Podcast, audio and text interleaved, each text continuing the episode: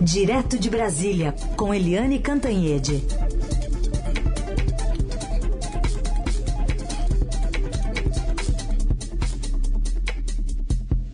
Oi, Eliane, bom dia. Bom dia, Heisen, bom dia, ouvintes. Bom, vamos começar com o presidente Bolsonaro, que ontem se manifestou. Foi até incomum, porque ele não, não é muito de se aproximar de jornalistas lá no Palácio. Ontem fez isso e disse que não tem nada a ver com o assassinato do, do petista Marcelo Arruda. Reclamou de chamarem o assassino aí de bolsonarista. Vamos ouvir o que ele disse sobre uh, palavras com sentido figurado. Agora, o que, que tenho a ver com, amor, com esse episódio de Foz Contra qualquer ato de violência. Eu já sofri um disso na pele. Agora espera que não aconteça, obviamente. Está polarizada a questão. Agora, o histórico de violência não é meu lado.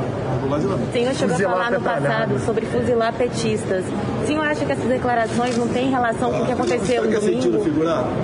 A população tem consciência. Você acha que você sabe que é? Você estudou português na sua faculdade ou não? Bom, não sei se o Jorge Guaranho, né, que foi o que invadiu a festa lá e matou o Marcelo Arruda, sabe o que é sentido figurado, né, Helene? Pois é, é sentido figurado. O que, que, é o sentido figurado, né? É, o que, que é ir lá pegar um revólver, entrar numa festa de aniversário e matar a tiros o aniversariante que você nem conhecia, que você não tinha nada a ver com ele, só porque ele é petista, era petista e você é bolsonarista. Quer dizer, isso é o discurso do ódio, isso é a intransigência e isso é a apologia às armas. Né? A gente sabe que quem tem uma arma usa a arma tem um, uma briga no trânsito, dá um tiro no outro, tem uma briga é, com, por causa de dinheiro, dá um tiro no outro. E o presidente Jair Bolsonaro não faz outra coisa. Uh, a não ser estimular as armas. Aliás, o Marcelo Arruda foi morto a tiros no sábado, na festa de aniversário dele lá em Foz do Iguaçu, e aqui em Brasília, no domingo, ou seja, no dia seguinte, o filho 03 do presidente Bolsonaro, Eduardo Bolsonaro, fazia uma festinha de aniversário. E a festinha de aniversário dele tinha um bolo muito especial. O bolo era um revólver. O bolo três oitão. Porque Eduardo Bolsonaro está fazendo 38 anos e pegou um revólver 38 e fez o bolo. O bolo é um revólver. Aliás, na sala de jantar do Eduardo Bolsonaro, onde todo mundo põe uma é, natureza morta, sei lá, Santa Ceia, um quadro bonito, ele põe uma arma, um fuzil, sei lá o que, que é aquilo. Né? É, o Eduardo Bolsonaro, quando foi é, fazer a festinha para acertar o nome da filha dele, ele em vez de furar a bolinha, as bolinhas para ter o nome, ele deu um tiro, pegou um fuzil e pá, deu um tiro no meio da festinha da filha, pra, da mulher grávida para descobrir o nome da filha. Isso tudo é sim um estímulo à violência, ao ódio. Isso tudo é a gente já falou aqui ontem, né, no mesmo sábado da morte do, do Marcelo Arruda, os bolsonaristas estavam em Brasília fazendo um, uma marcha pró-armas, juntando arma com Deus na porta ali, na entrada da Catedral de Brasília, sabe? E o Eduardo Bolsonaro estava presente. Aliás, o presidente Bolsonaro, nessa fala de ontem, em que ele diz, o que, que eu tenho a ver com isso? Né? Ele falou que ele resumiu o que ele chamou de episódio, ele chamou tudo isso de episódio, ele resumiu a uma é, briga entre duas pessoas. Gente, aquilo não foi uma briga de duas pessoas. Aquilo foi um assassinato frio, cruel, sabe, diante de filho, de mulher, de todo mundo, por, por um único motivo ideológico e político. Não é uma guerra entre duas pessoas, não foi uma briga entre duas pessoas. Foi sim um exercício do ódio que está implantado no país. E o presidente Bolsonaro não tem nada a ver com isso? Tem sim. Tem sim. Esse estímulo a, a, as armas, esse atiçamento ali da tropa armada, sabe? Ele fazer duas horas de homenagem ao Daniel Silveira, que é pró-armas, aquele é metido a valentão, violento, dentro do Palácio do Planalto. Ele derrubar as três portarias do Exército Brasileiro que monitoravam armas com civis, todas as. É, aquelas, é, aqueles projetos para estimular e flexibilizar, né, liberar geral a posse e o porte de armas. E por fim, né, gente, na última quinta-feira o presidente Bolsonaro disse para a turba dele na live, ele disse, olha, vocês sabem o que, que é preciso fazer antes das eleições. Ele está estimulando o ódio, a guerra e, portanto, a morte.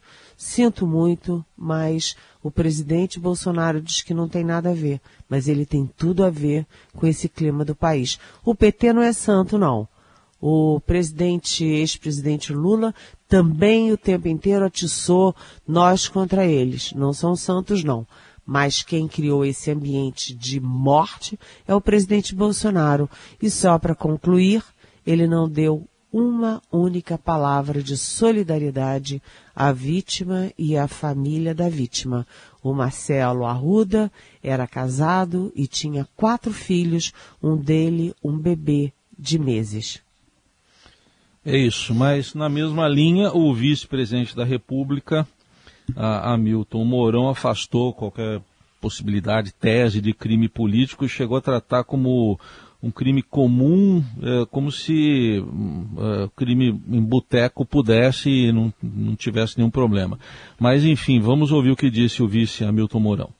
Não é preocupante, não quero fazer exploração política disso aí. Vou repetir o que eu estou dizendo e nós vamos fechar esse caixão. Para mim, é um evento desses lamentáveis que ocorre todo final de semana nas nossas cidades, de gente que briga e termina indo pelo caminho de um matar o outro.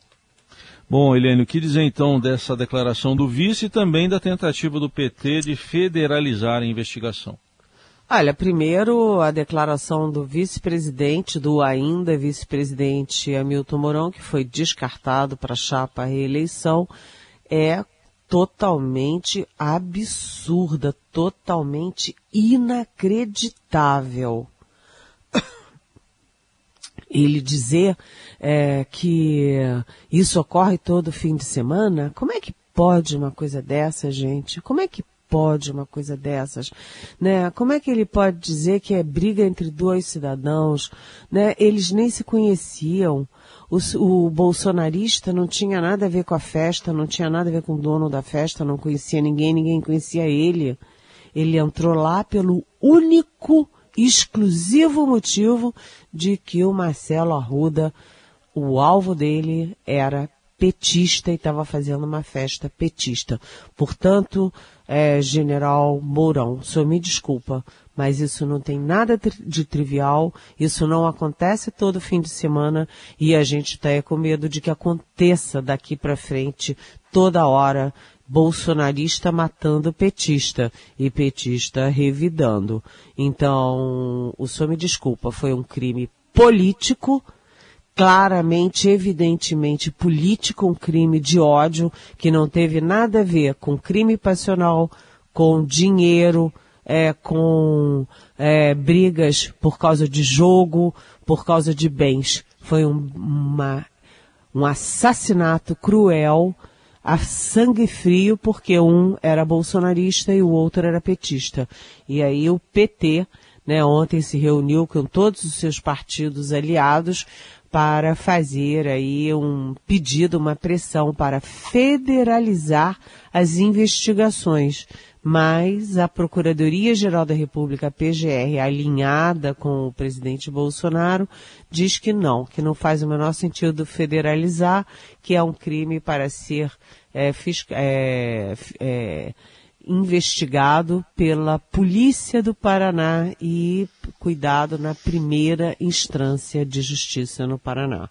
Bem, é, eles estão tentando minimizar os efeitos disso tudo na candidatura Bolsonaro.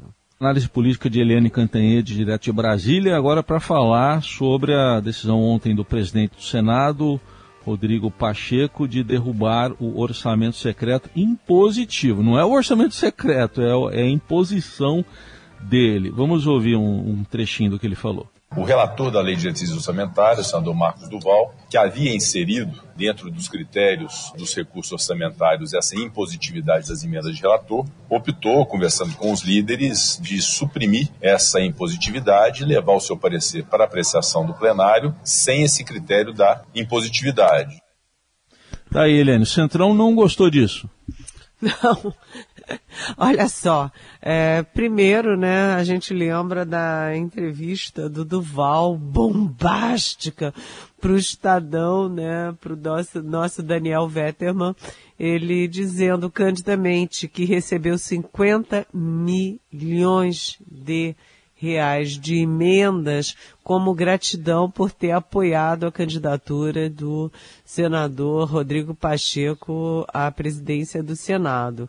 Aí depois disso tudo, né, a entrevista foi parar em todos os lugares, televisões, rádios, etc. Todo mundo foi correndo atrás do Duval. O Rodrigo Pacheco acho que anda meio zangado com ele. E o Rodrigo Pacheco simplesmente disse, acabou com uma uma excrescência da excrescência, porque orçamento jamais pode ser secreto. É uma excrescência você ter um orçamento secreto, porque quem paga o orçamento é o povo brasileiro. Portanto, ele tem o direito de saber como está sendo usado o dinheiro dele. Você fazer alguma coisa secreto para quem paga é, é, completamente, sabe, é uma excrescência, é absurdo.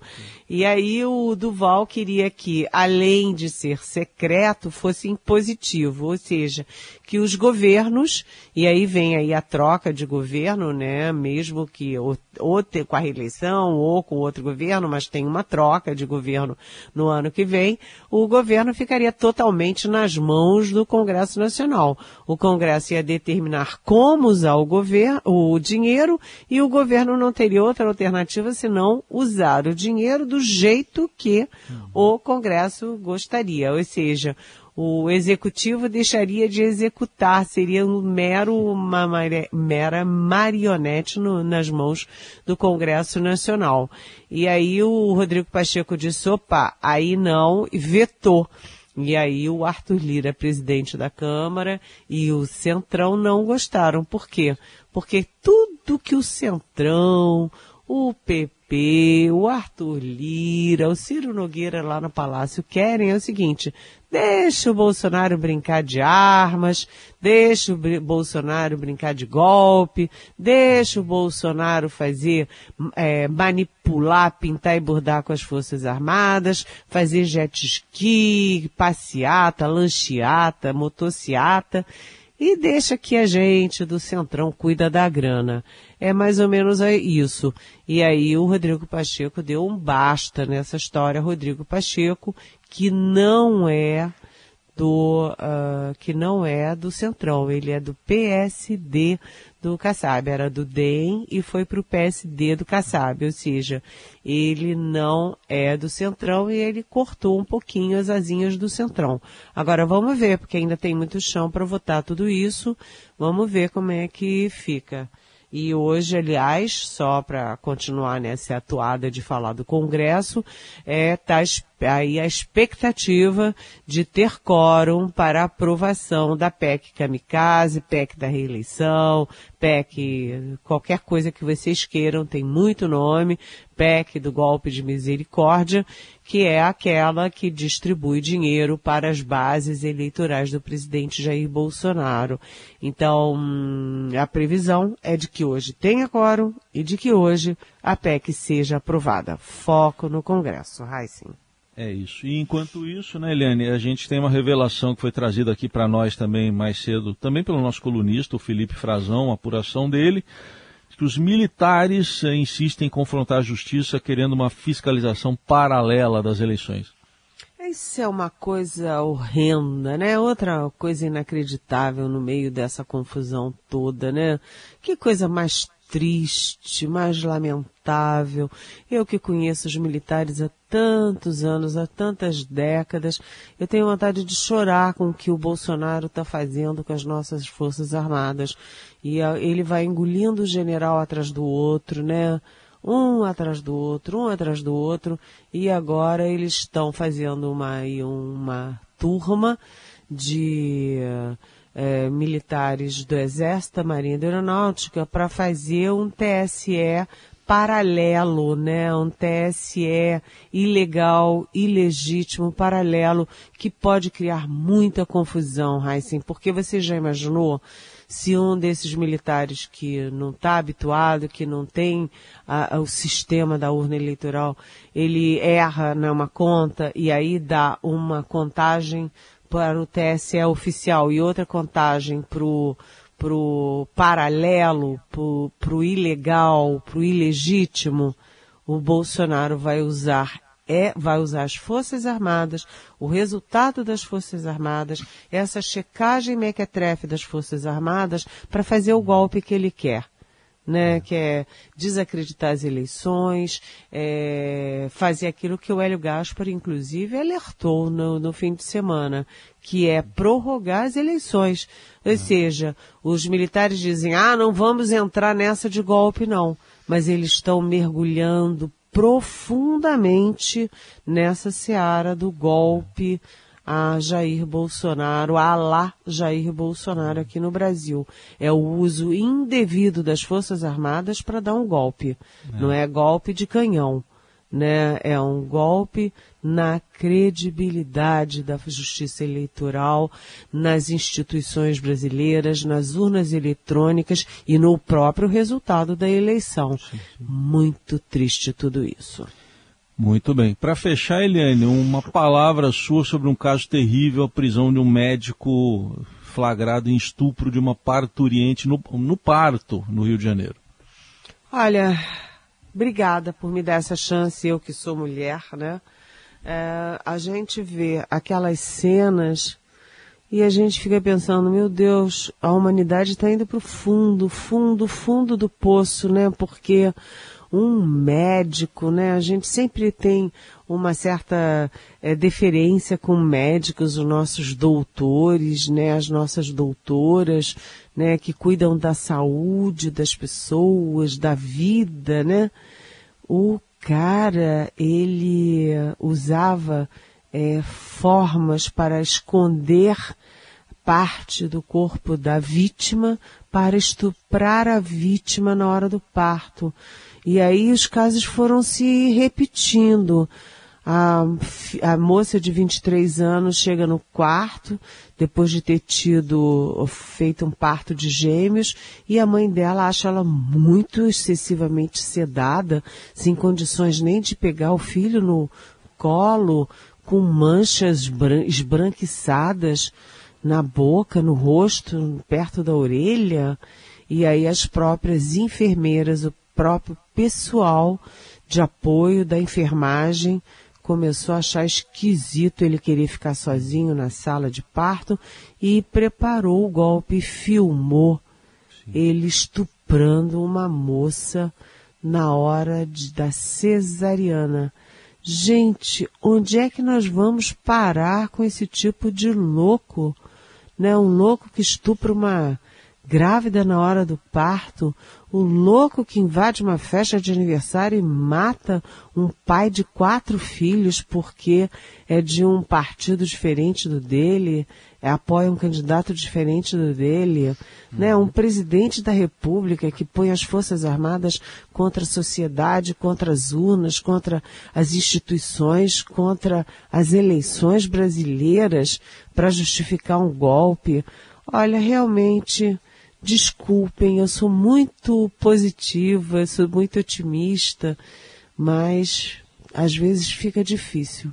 Mil desculpas por encerrar a nossa manhã tão para baixo, mas é que os fatos não estão ajudando, gente. Mas é um encerramento muito necessário, a gente agradece. Obrigado, Eliane, e até amanhã. Até amanhã. Beijão.